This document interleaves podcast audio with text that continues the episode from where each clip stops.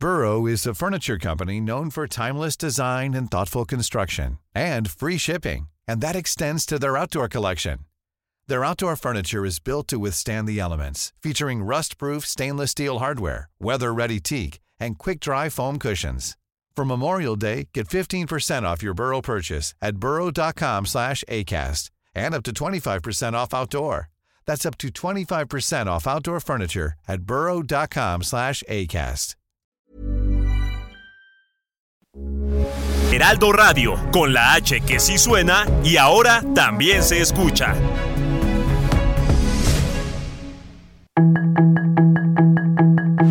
Tarde a tarde, lo que necesitas saber de forma ligera con un tono accesible.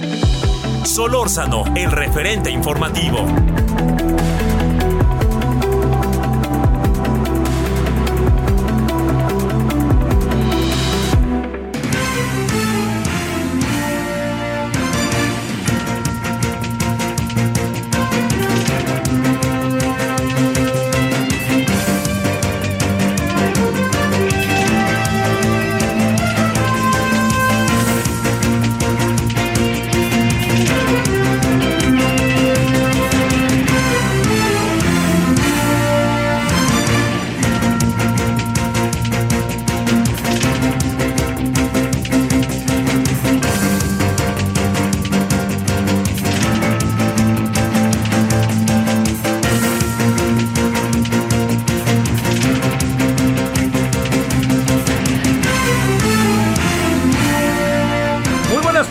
Tardes, aquí andamos como todos los días, 17 con 1 en la hora del centro, 20 de julio, 98.5 de FM Heraldo Radio, todo el equipo de eh, referente, su servidor Javier Solórzano le decía buena tarde de día miércoles, mitad de semana. Bueno, este, de, de nuevo nos apareció un caso profundamente doloroso, ¿no? De Luz Raquel Padilla, una mujer, joven madre, este, que fue eh, atacada por los vecinos por una situación de carácter familiar, como entre otras cosas que eh, ella tenía, su hijo tenía autismo, ¿no? Entonces reaccionaba de manera a veces, pues muy, digo, no se logra controlar del todo, pero este, pero no, no, no, ya le voy a contar, porque es un asunto que venía gestándose desde hace varios días, ¿eh? Desde hace varios días se venía gestando. Bueno, y eso vamos a hablar ahorita. Eh, otro de los temas que, que están ahí es eh, el, el tema del TEMEC, ¿no? Eh, del Tratado México, Estados Unidos, Canadá. Mire, hay ahí una, hay ahí una situación que es muy importante este, conocer. El, el presidente me parece que no, no, no, no la compartió mm, en términos razonables, diría yo, ¿no? Porque mandó un no pasa nada o mandó, este, puso a Chicoche cantando y qué miedo. Y yo creo que, yo creo, bueno, entiendo que el presidente puede juguetear con eso, ¿no? Y puede hacerle al sarcasmo, a la ironía, a la risa, a, este, pero el asunto es serio. O sea, el asunto es serio, ¿no? El presidente tiene razón, otras veces lo hemos hecho nosotros, etcétera, pero en esta ocasión el que lo hagan Canadá y Estados Unidos, aunque lo de Canadá todavía no es formalmente oficial, pero va a ser oficial. Lo, lo de Canadá y Estados Unidos, este, sí le digo que es un asunto este, muy delicado porque es que no es la primera vez que lo plantean, que eso ayer lo platicábamos con Kenneth Smith, no es la primera vez que lo plantean. Vamos a- al rato a, este, a entrarle a ese tema porque me parece que es, es un asunto que, que puede trascender. ¿Qué significa puede trascender? Porque usted va a decir, bueno, ¿para dónde vamos o qué? Puede trascender significa que tenga repercusiones en la vida del país. Si no se responde de manera puntual, si no hay una cuestión de manera puntual, precisa y clara, eh, lo que va a acabar sucediendo con, eh, con, con las secuelas, consecuencias, etcétera, va a pasar por, eh, decir, si no se resuelve, ¿no? Si no está claro y si no se dan buenas explicaciones y si eventualmente se violan, ¿no? Este, asuntos que tengan que ver con lo que México firmó y se comprometió en el Tratado de Libre Comercio, si todo eso, Tratado México, Estados Unidos, Canadá, si todo eso, digamos, no se resuelve, pues vienen lo que se llaman también penalidades, ¿no? Porque viene un panel de expertos y entonces el panel de expertos dice, pues tengo que contarles ni más ni menos el día de hoy que lo que aquí pasa es lo siguiente. Resulta que este país no cumplió y entonces eh, ahí está todo lo que pueda tener que ver con este, las penalidades propias de lo que el propio tratado plantea. Eh, al ratito iremos por eso, pero nomás déjeme agregar una última cosa para escuchar a los especialistas. Si así fuera, si así fuera, eh, todas las penalidades pasan por diferentes áreas de la economía mexicana, ¿no? Puede ser hasta es que ustedes no han, este, no, como no tienen aquí para pagar, pues le vamos a poner más aranceles en estos productos y en estos productos. Y se quedan con los aranceles ellos, ¿no? Y entonces quienes pierden, pues, perdemos todos. Diría no pierden, perdemos todos. Entonces, eh, y pierde México y también van a perder, eh, porque al final se crea un clima que se puede evitar. Entonces, yo, yo la verdad, la verdad, ni tantito, pero ni tantititito celebro este, que haya esta, esta, estas, estas disputas. Pero cuando le digo que ni tantito es ni tantito celebro que haya estas disputas, porque estas disputas este, crean un mal clima y no le va bien a México. Entonces, hoy el presidente decía que algunos la, gozan y particularmente se refirió a varios. Yo la verdad que no la gozo, al todo lo contrario, me preocupa, ¿no? O sea, ¿qué es lo que va a pasar con otras áreas de la economía mexicana, etcétera, ¿no? Entonces, yo lo, lo que le digo es este que, que, no pierda, no perdamos de vista que lo importante es resolverlo. Y la gran pregunta es si se puede resolver o no. Esa es la pregunta, ¿eh? O sea, pero una cosa es que tenga voluntad para resolverlo, pero otra cosa es que yo parta exactamente de un punto y quienes mantienen las disputas partan exactamente de otro punto. Juntar los dos puntos puede ser contra natura para una de las partes. Estoy pensando particularmente en el gobierno mexicano. Vamos a ver, ¿no? Vamos a ver, no quisiera yo adelantarme a más. Bueno, y otro de los asuntos que vamos a plantear es que, mire, eh, algunos de los temas que, que, de repente le pesan al gobierno es su singular interpretación sobre el Estado de Derecho. Eso es algo que no, no, no podemos eh, soslayar, no podemos pasar por alto. Eh, no, no viene bien no viene bien, por más que no les guste el INE, por más que, lo que ustedes quieran, que salga el secretario de Gobernación. El secretario de Gobernación, el encargado de las relaciones políticas del gobierno, el que se encarga de hablar con partidos que nunca hablan, el que iban a reunirse con el PAN, se canceló la reunión, el que se encarga de establecer los nexos con la política de este país, ¿no? Ese hombre está en Aguascalientes y dice, no me preocupa lo que diga el INE porque, pues, ¿saben qué? Al final el INE ya lo van a desaparecer los diputados. Vea usted si no es un... La verdad que no tiene sentido una declaración de esa naturaleza, hombre. Por Dios, que, ahora sí que auténticamente qué necesidad.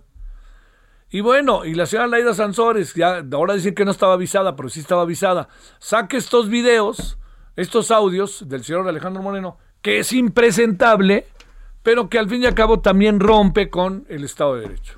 Entonces, entramos en un terreno en donde yo diría dónde empieza y dónde termina todo esto que tiene que ver con la ley. Porque no la puede interpretar el gobierno a su manera, porque hay un punto más todavía. El Consejo de Seguridad Nacional les dice a los, ahí va el tren Maya, pues ahí les va, me vale, no hay desacato, y así es un asunto de seguridad nacional, si les parece bien y si no también. Oiga, pero es que iba a dialogar, es que aquí hay razones, es que hay un juez, es que hay un amparo, lo siento, gracias por participar y adiós. Entonces, todo eso crea un clima social muy peligroso porque se expande. ¿Qué quiero decir? Eh, híjole, no quisiera ir al lugar común, pero lo haré. Perdón. No quisiera decir esto. No me vengan con que la ley es la ley. Eso dijo el presidente. La ley es la ley. Y no de manera este, como de jugueteo o burla. La ley es la ley. Y si nosotros no tenemos la capacidad para hacer esa máxima de la ley es la ley, lo que va a acabar pasando es que ahora entendemos por qué muchos, por qué vivimos de repente en tanta impunidad.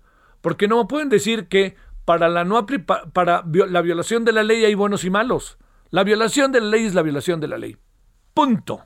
¿No? No, pero es que no es lo mismo que yo reciba un millón de pesos para una campaña para ser presidente a una persona, a que yo reciba un millón de pesos pues que tienen que ver con el narcotráfico o que me robé. Para el caso es lo mismo. ¿Quién determina las causas buenas y las causas malas? ¿Quién? Alguien que no está con alguien que quiere ser presidente y que le dan un millón de pesos dice ahí están violando la ley. Y vean ustedes, miren lo que es la corrupción. Es el cuento de nunca acabar. Entonces, déjeme, déjeme cerrar con esto. Vienen días azarosos por el tema de carácter legal.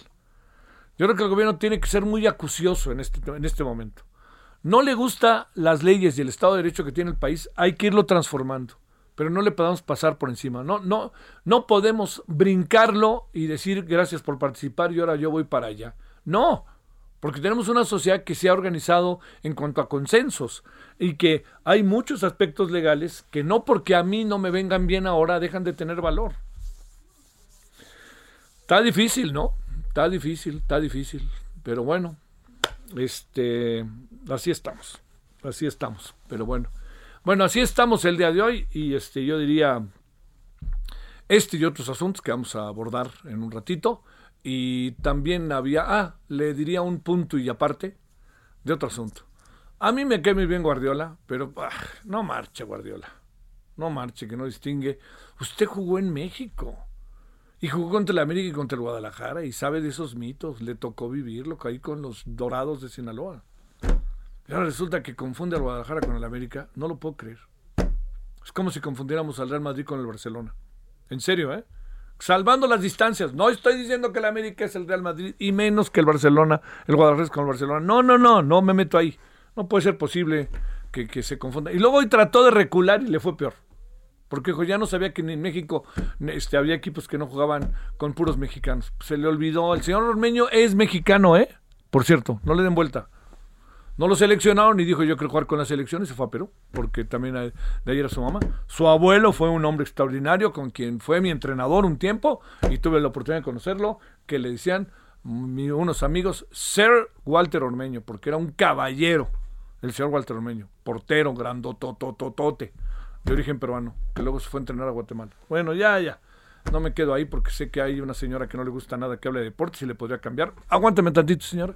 Este, y bueno, pero bueno, eso lo quería plantear. Así estamos el día de hoy, como en, una, en un miércoles movido, en un miércoles en donde amenazó la lluvia, pero otra vez ya está saliendo el sol. Está entre nublado y sol pero el clima muy diferente al que se vive en Europa, por ejemplo, en este momento, que eso es una ventaja para los que vivimos en la zona centro, aunque no así, los que viven en el norte, particularmente en el Pacífico, en el país. Y no hablo de Tijuana, sino más bien de Mexicali, que ahí no hay mar.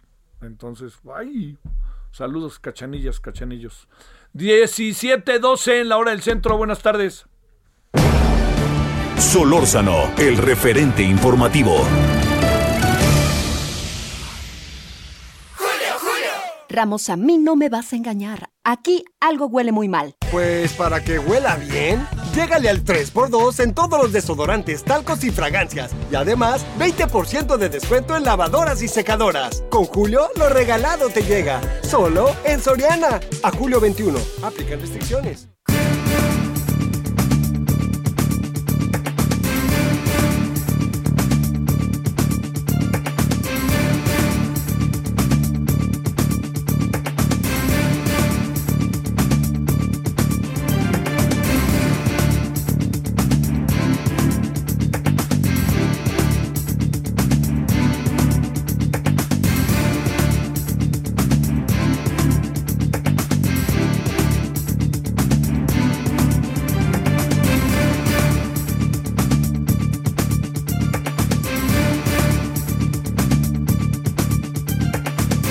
Aquí andamos eh, de nuevo. Gracias que nos acompaña 17 con 13 en la hora del centro. Rosanetti Barrios es analista independiente de energía, consejera fundadora de Voz Experta. Rosanetti, ¿cómo has estado de nuevo? ¿Qué tal, Javier? Buenas tardes. Pues muy contenta por tu invitación. Muchísimas gracias. Oye, este, ¿por dónde le entramos y por dónde empezamos? anoche hablábamos, perdóname, en la tele con este con Kenneth Smith y ya, ya como sabes, ¿no? Ahí nos abría algunos espacios. Pero eh, luego salió estas declaraciones de hoy en la mañana del presidente, que te confieso, deja que si quieres lo diga yo, yo Rosanetti, me parecieron muy desafortunadas, porque, porque como que no pasa nada, sí pasa, y segundo, pues este, uy, uy qué miedo, me parece hasta un menosprecio, ¿no? De, de una muy, pues podrá ser gustarle o no, pero una, un, un planteamiento sobre una disputa. A ver, ¿cómo ves las cosas? ¿Cómo ves el todo? Como para entenderlo ahora sí, si me permites, este, con peras y manzanas. Claro, con mucho gusto. Vamos, el, me gustaría empezar diciendo que cuando se ratifica el tratado, cuando se firma el TEMEC, se recibe un sector energético abierto a la competencia. ¿Ok? Con la constitución modificada, con 21 leyes modificadas, con reglamentos eh, terciarios, pues, y una serie de proyectos que ya habían sido detonados al amparo de ese marco legal. Sí. Esas eran las reglas del juego en el momento en que se firma el TEMEC. Es cierto lo que dice el presidente en el sentido de el capítulo 8 que metimos. Es cierto que había un capítulo específico de energía que se retira pero eso no cambia en nada, absolutamente nada el hecho de que el sector energía estaba abierto a la competencia. Después, lo que tenemos es em, una serie de decisiones que se han venido tomando desde el inicio de esta administración, que han venido cambiando las reglas del juego. Es decir, pasamos de tener una legislación completa que amparaba la posibilidad de que la iniciativa privada participar en el sector energía para competir con las empresas del Estado, a cambios, digamos, que iban aumentando de tono, pasan por cambios legales, pasa por un intento de modificación constitucional que no encontró votos, pero que hoy, de facto, tienen cerrado al sector. Si alguien en el auditorio quiere hoy desarrollar un proyecto de energía, el que sea, desde una gasolinería a una planta de almacenamiento y va a la CRE y presenta todos sus requisitos y pide el permiso, no se lo van a dar. Hoy ya no se dan permisos ni de importación de combustibles, ni de gasolina, de nada. Ya no hay permisos. De facto está cerrada. Se acabó de facto la reforma. Insisto, con una constitución que dice que se puede.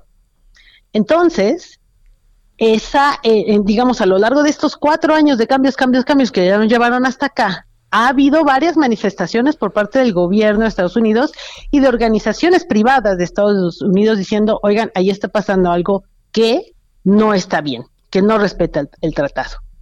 Por lo tanto, esta decisión final, digamos, de ya a la luz de los procedimientos previstos en el tratado, iniciar un análisis formal, me parece natural de lo que dijo hoy el presidente, que sin duda, pues bueno, es, es el presidente siendo el presidente, yo lo que te diría, a mí me parece, mi lectura, es que el presidente quiere hacer sentir que esta manifestación no responde al Estado, al Estado norteamericano, sino a una posición, digamos, de empresas o de individuos, cuando no es así. Esta es una disputa Estado-Estado. El Estado, el gobierno de los Estados Unidos le plantea al gobierno de México que hay una diferencia. Eso es algo muy diferente.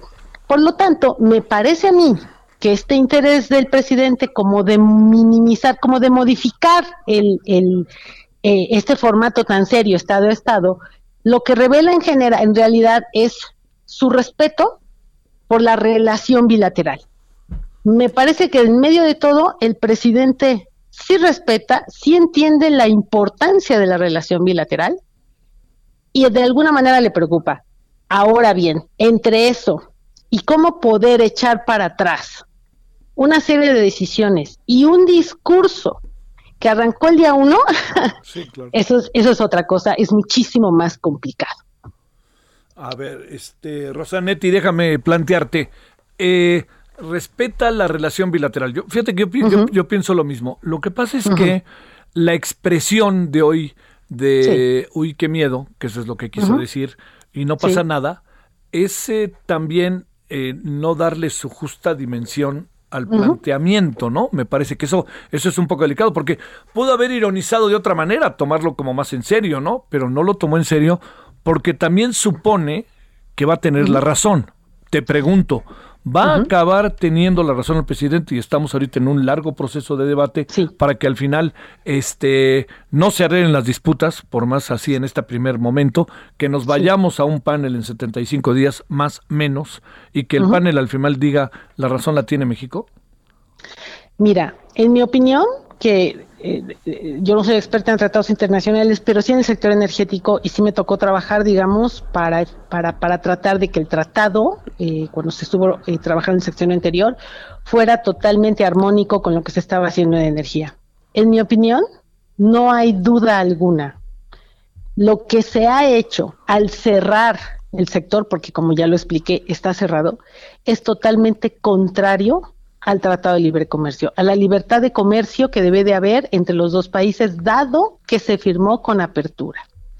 Y me gustaría dar este ejemplo, porque de repente me parece que hay una percepción y que el, presidente que, efectivamente trata de minimizar las cosas, lo orienta todo hacia, mm, vamos a decir, proyectos específicos en energía, temas específicos para generar energía en México de, de cualquier tipo. Ajá. La verdad es que es muchísimo más amplio y muchísimo más complejo. Hay muchos más intereses comerciales aquí, porque tenemos que verlo desde el lado de quien consume energía. Y un ejemplo, digamos, muy utilizado en esto es el ejemplo de la industria automotriz, que es por mucho la columna del tratado del TEMEC. La industria automotriz es una importante consumidora de energía y necesita para seguir creciendo y evolucionando en el siglo XXI, necesita que sus procesos se lleven a cabo con el menor número de emisiones posibles. Por lo tanto, requiere energía verde para poder hacer sus nuevos motores eléctricos. en México no hay disponibilidad de energía verde. La había en el sexenio pasado cuando se podía, cuando cualquiera podía generar energía consiguiendo un permiso ya no. Si estas empresas no pueden producir sus automóviles eléctricos con energía verde, no tienen acceso al financiamiento que necesitan para seguir creciendo. Y eso es un daño, un daño a las inversiones hechas en México. Por eso creo, pues, que no es, entiendo la intención del presidente, digamos que él, pues tiene este estilo tan personal, de tratar de convencer que tiene la razón y por lo tanto minimizar abona a su a su discurso. Sí. Pero el tamaño del problema en que estamos metidos es bastante grande, es gigante. ¿Por qué? Porque efectivamente, en mi opinión, no hay muchas condiciones para pensar que vamos a poder evitar la imposición de aranceles. Y los aranceles para un país que es fundamentalmente manufacturero y exportador, le van a representar una caída relevante en sus ingresos y al caer los ingresos, el riesgo soberano, es decir, tu capacidad de pago de tu deuda soberana baja. Oye, a ver, déjame plantearte, Rosanetti, ahí el, tema que tiene que ver con eh, eh, los aranceles. Al final, al final, ¿esa sería la penalización, te pregunto, en caso de que no le dieran la razón al gobierno de México en esta disputa?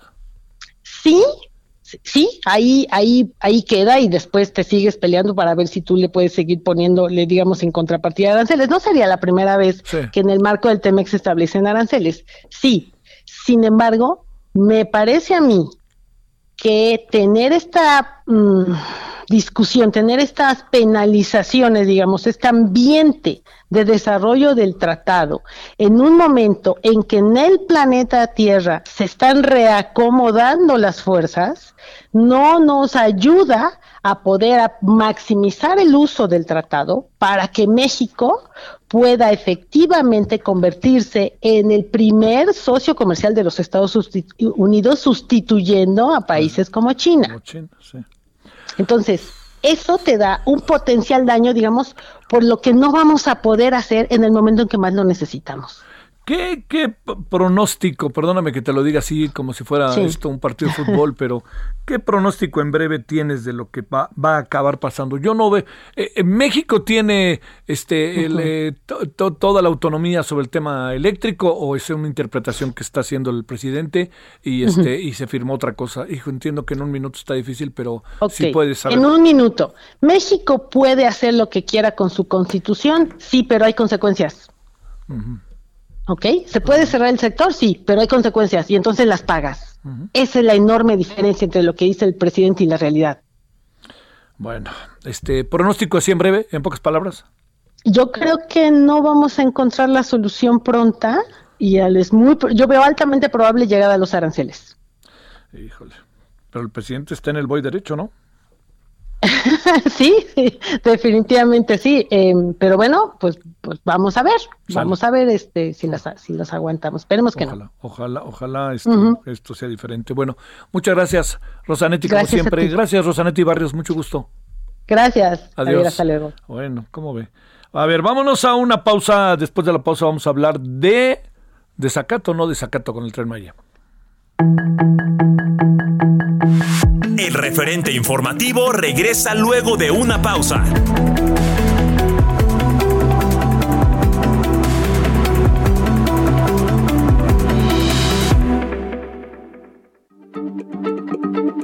Heraldo Radio, la H se lee, se comparte, se ve y ahora también se escucha.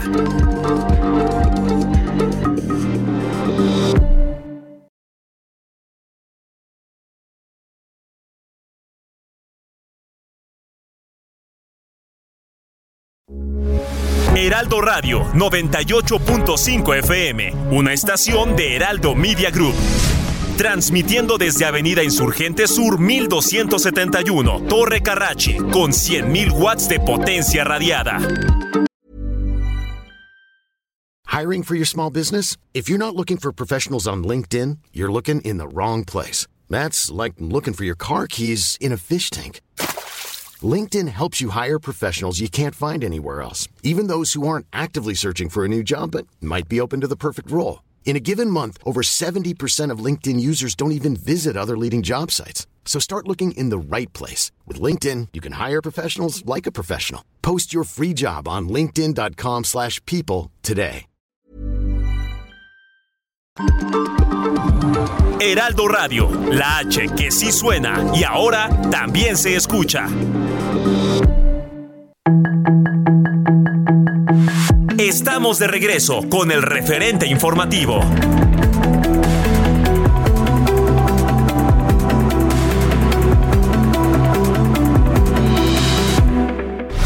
En el referente informativo le presentamos información relevante. Delfina Gómez es la mejor posicionada en Morena para las elecciones del Estado de México en 2023. Vinculados 60 agresores de mujeres en la Ciudad de México durante julio, asegura la Fiscalía General de Justicia. Vinculan a proceso a los exfuncionarios implicados en el desplome de la línea 12. Agua y Drenaje de Monterrey, en coordinación con el Estado de Nuevo León, municipios y corporaciones de auxilio, proporcionan el apoyo a sectores afectados por la falta del suministro de agua. A diario, más de 300 pipas a cargo de Agua y Drenaje de Monterrey distribuyen agua en toda el área metropolitana, logrando así que se beneficien a decenas de familias en el estado. Tamaulipas continuará con temperaturas de 40 grados en las próximas semanas. Confirman 5 casos de la variante Centauro del COVID-19 en Rusia. La vida es una fiesta. ¡Azúcar! Y para gozar sabroso, llégale al 3x2 en dulcería. Y además, lleva el segundo al 50% de descuento en aceites comestibles Nutrioli, Sabrosano, Gran Tradición o papel higiénico. Con Julio, lo regalado te llega. Solo en Soriana. A julio 21. Aplican restricciones.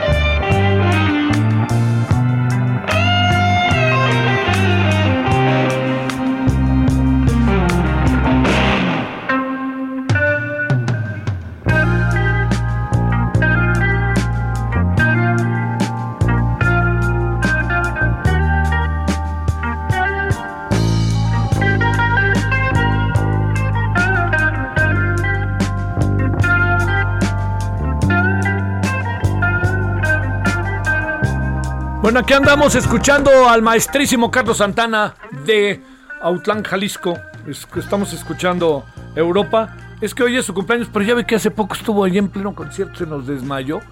Luego se aventó una declaración pues muy, muy, muy real, ¿no? Dijo, pues es que no había comido nada ni bebido nada de agua, entonces pues bueno, este...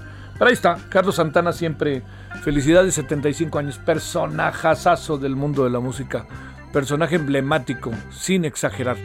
17.34 en hora del centro.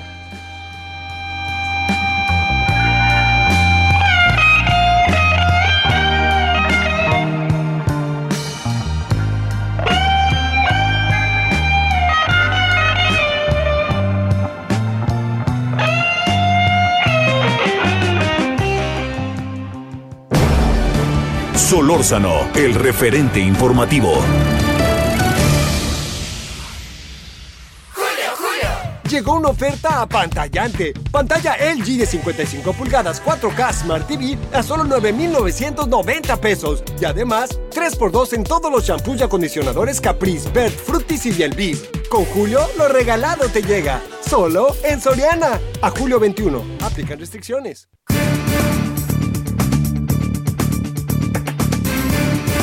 Le agradecemos al doctor Hugo Concha, investigador del Instituto de Investigaciones Jurídicas de la UNAM. Hugo, ¿cómo has estado? Buenas tardes. Javier, todo muy bien por acá, por allá, ¿tú bien? Pues bueno, este, ya sabes, estamos que entre Temec, que estamos que entre Tramo 5, que estamos entre Laida Sansores, entre, bueno, a ver, y bueno, y que el INE, si me corren del INE no importa porque el INE ya va a desaparecer. A ver, empecemos. A ver, empecemos.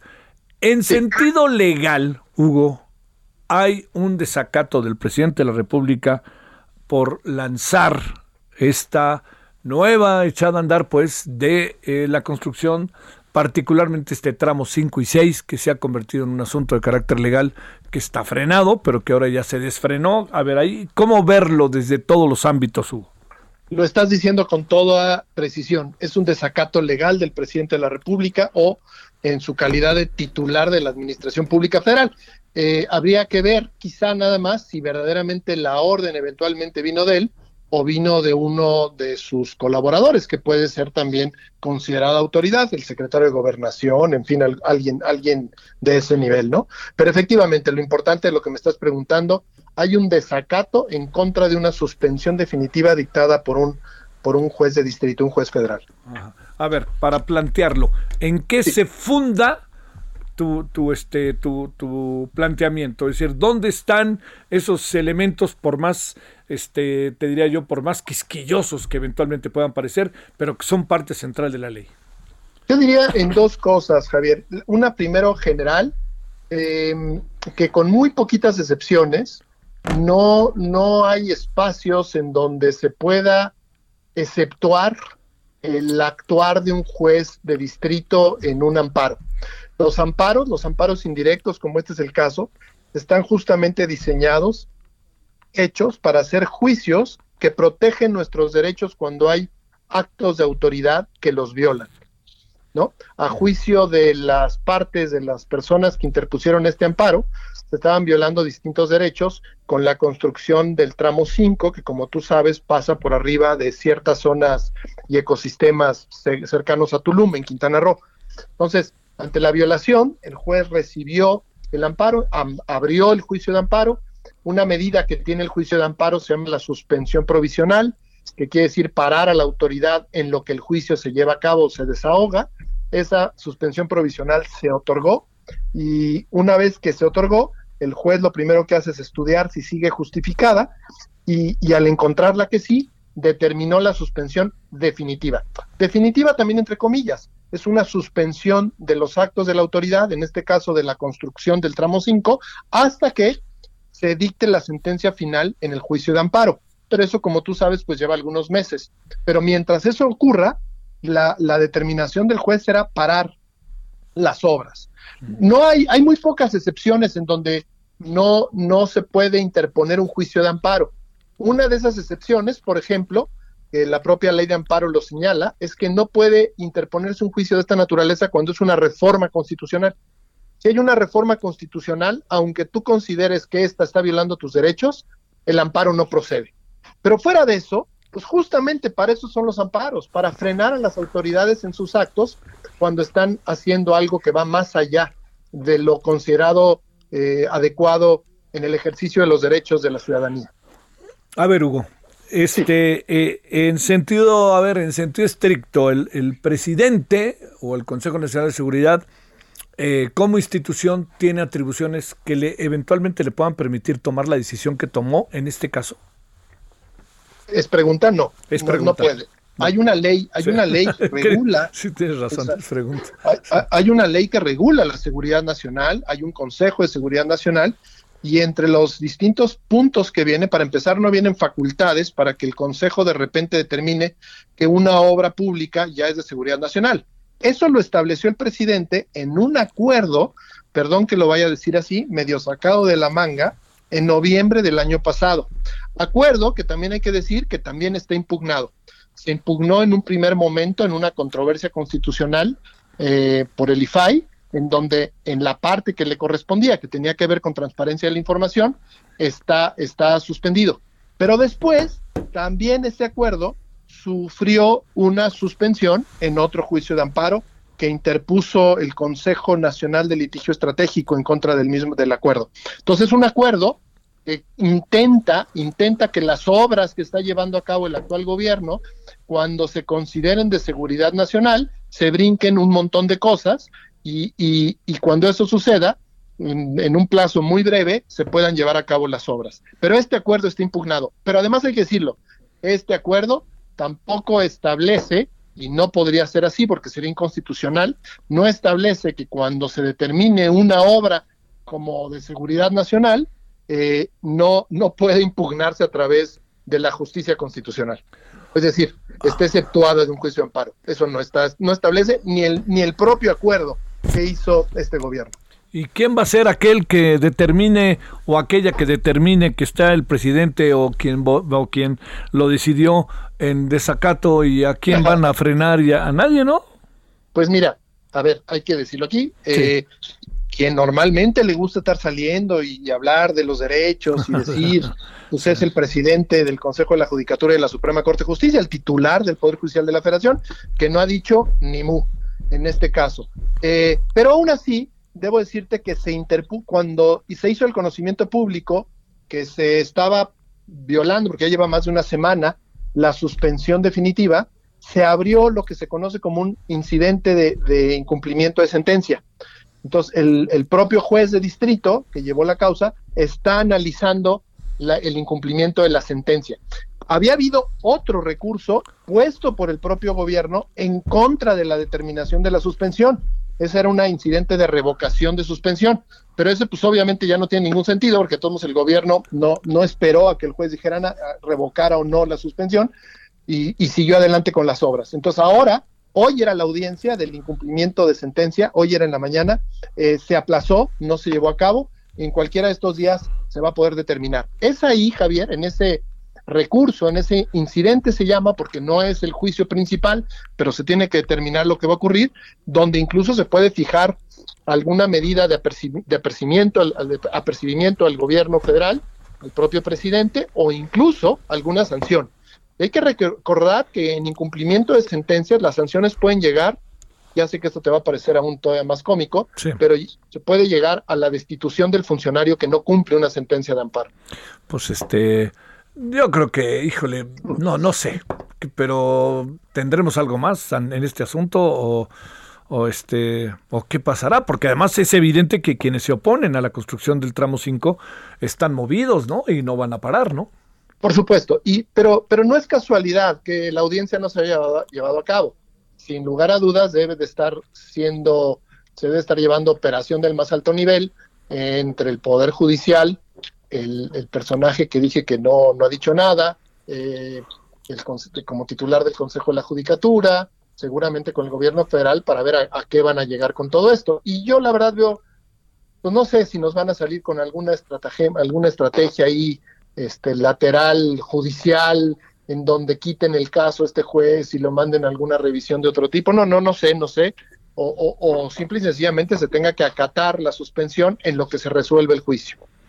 Este, lo que Está pasa- delicado, Javier, Sí. es muy delicado porque ya habíamos visto cierta tendencia del gobierno actual por no cumplir algunas, algunos instrumentos legales. Pienso en todos los temas electorales, en donde francamente les ha importado muy poco estar violando la ley electoral, haciendo promoción electoral, y ya con todo y que hay un apercibimiento del Tribunal Electoral. Pues tú mismo hacías ahorita broma con, con, con lo que declaró ayer el secretario de Gobernación, de que no le importa y además porque el INE va a desaparecer. Sin nada más que aquí el que está diciendo que tiene que hacer, que tiene que cumplir es el Tribunal Electoral. Pero a lo que voy con todo esto, ya hemos visto esta, esta conducta que empezó ya con lo electoral de no cumplir con lo que marca la ley. Y ahora no cumplir con lo que dicen los jueces, pues ya, eh, eso sí ya es verdaderamente muy, muy alarmante.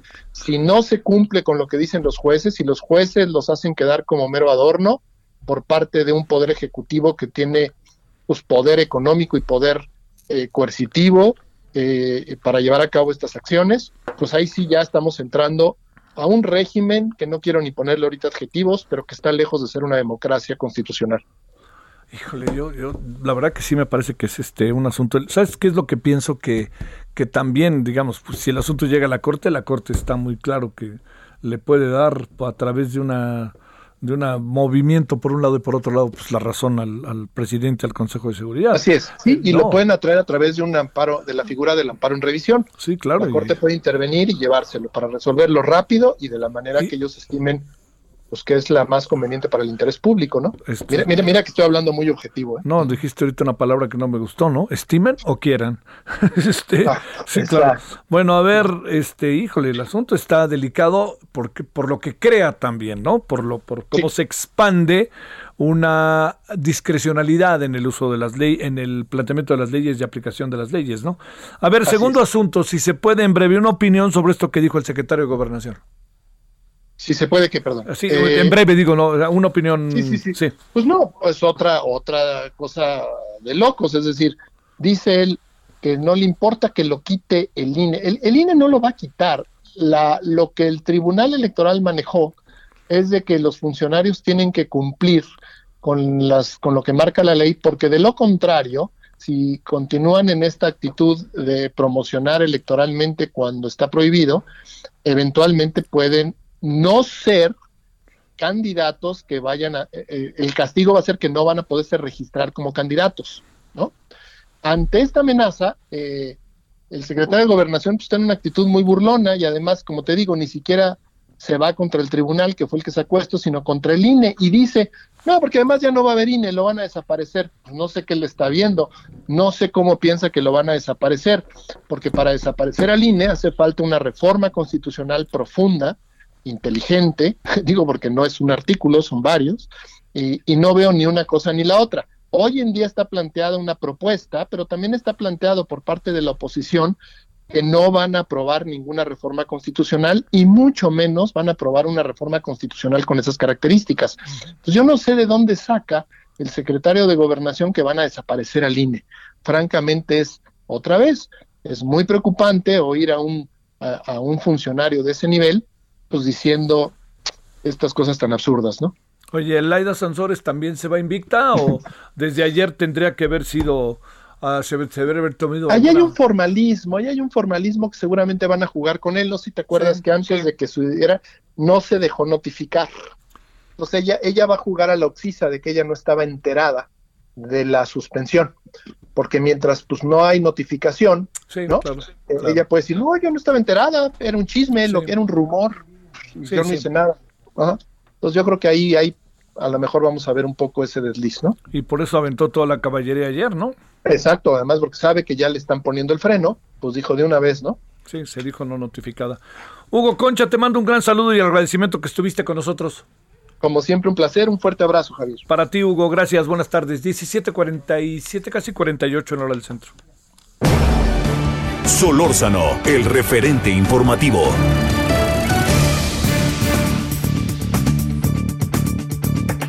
Tema brutal de nuevo para la sociedad mexicana. Indira Sandoval, feminista y activista por los derechos humanos de las mujeres. Indira, gracias. ¿Cómo has estado? Buenas tardes. Hola, ¿qué tal Javier? ¿Cómo estás? Buenas tardes a ti y a tu auditorio. Exactamente qué pasó con Luz Raquel Padilla en Zapopan.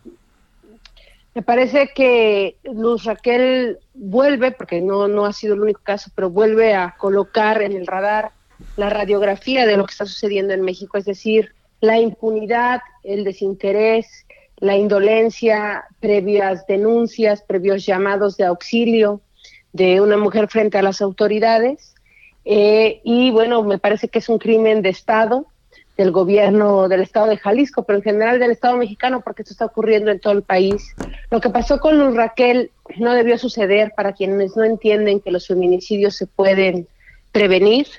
Ella no solamente había denunciado, había eh, frente a las instituciones, sino había dejado testimonio en redes con su familia, con su red de apoyo, con la organización a la que pertenece, porque estas amenazas fueron tácitas, escritas antes de inscribirse en su cuerpo y de verse reflejadas, arrebatándole la vida de esta manera, fueron dadas a conocer y ahí habla de esta parte donde queda la comunidad, donde queda la sociedad, donde quedan las instituciones encargadas de prevenir y de atender la justicia, porque si bien ahora le exigimos a la, a la Fiscalía una investigación, debe, no debemos de perder de vista que los gobiernos están para que esto no suceda y las fiscalías es para esclarecer lo que sucedió. Entonces, quisiera eh, transmitirle a tu auditorio dos cosas muy importantes. Sí. Que Luz Raquel no solamente era una madre que hoy deja a un hijo en total indefensión eh, y desprotección frente al Estado, sino también una activista, cuidadora, eh, haciéndose cargo de la exigencia, pero también cargo eh, de manera directa de lo que el Estado no ha querido hacerse cargo y que es de cuidarnos.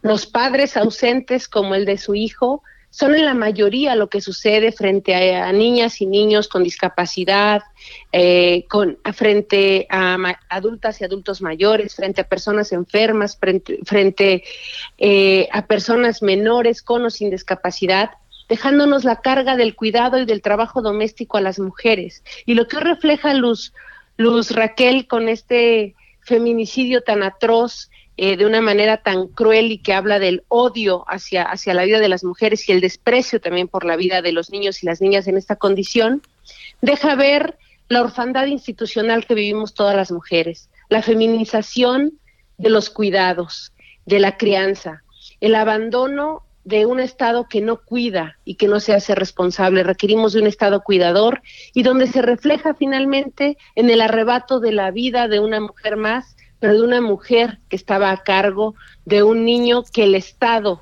de manera del mercado, la comunidad y las familias, y no solo las mujeres, debieron haber estado cuidando. Entonces, Javier, lo que hoy está sucediendo con el caso de Luz Raquel en Jalisco es el reflejo de la impunidad, de la indolencia y del desinterés por la vida de las mujeres, de las niñas y de los niños en este país. Nadie de la comunidad, de la zona donde vivía Luz Raquel, este, alertó, además de que ella misma lo había hecho como para tratar de, primero atemperar los ánimos y en un segundo momento, por supuesto, evitar cualquier circunstancia como la que vimos, que fue de una brutalidad, digamos, este, al límite. Así es, es decir, la impunidad también inicia con el silencio, ¿no? El silencio es cómplice, la indiferencia es cómplice, eh, la normalización de la violencia es cómplice. Estamos frente, mientras a mí no me pase, no importa que le pase a los demás. Y este es un llamado a toda la sociedad en su conjunto. Yo en lo particular, en los últimos días, además de que llevo años en la defensa de derechos humanos, cada vez son más cercanos los casos. Es decir, yo conozco a las compañeras de Yo Cuido y enterarnos que, que esto pasó eh, cuando el viernes ella había tenido un evento público dejando claro cuáles eran sus exigencias en materia de cuidado y hoy saberla asesinada de tal forma ahí hace ocho días estar acompañando un caso de una compañera que conocía y así es cada vez más cercano. Esto hace que, demos un llamado, no esperen a que sea alguien cercano a ustedes para que hagamos conciencia y reflexionemos de que también tenemos una tarea importante en sensibilizar de que la violencia en cualquiera de sus manifestaciones no es natural, sino es un delito. Pero también para hacer cada vez más la exigencia más fuerte y más firme de justicia. Aquí debe haber consecuencias, Javier. Enrique Alfaro debe responder por qué la institución encargada de la prevención de la violencia no dio respuesta a una denuncia oficial y a cuatro denuncias más que habían sido frente a su Instituto de las Mujeres. Aquí la Fiscalía debe dar cuentas de por qué no acudió a los llamados de auxilio que están registrados que Luz, Raquel había realizado y que también las redes feministas habíamos hecho advirtiendo del riesgo en el que vivía. No estamos seguras, ni las defensoras ni las activistas, si esto le pasa a una mujer en su propia casa, con herramientas y con redes de apoyo, ¿qué se pueden esperar? ¿Qué nos podemos esperar las demás mujeres? Entonces, me parece que no basta la exigencia de justicia, sino del esclarecimiento completo con una perspectiva de género y un enfoque de derechos humanos, pero también hacer un llamado a que esto debe cesar. No es un caso más. Los feminicidios no son un hecho aislado, son crímenes de Estado. Eh, cada vez más crece la violencia, cada vez más estamos ya muy cercanos a la antesala del próximo presupuesto y se avecina un, un anteproyecto de que sigue con los austericidios, que sigue desmantelando eh, las, las, instituciones encargadas de velar por nuestra vida, desmantelando políticas a ver públicas. ¿Qué pasa ahí, no? Y cada vez más se militariza más el país como si los que nos cuidaran tendrían que tener armas, cuando en realidad nos tendría que cuidar la comunidad, la familia, pero sobre todo el Estado. Lo de Luis Raquel, Luz Raquel no puede quedar impune y este es un llamado para el cese de feminicidios y para la urgente legislación en materia de cuidados que se encuentra congelada en el Senado de la República. Sirva, sirva el caso de Luz Raquel para poder hacer un llamado a que esta legislación se apruebe. Muchas gracias, Javier. Hasta luego, Indira. Muy buenas tardes, Indira. Gracias. Nos vemos a las 21 horas en hora del centro. Adiós. Hasta aquí Solórzano, el referente informativo.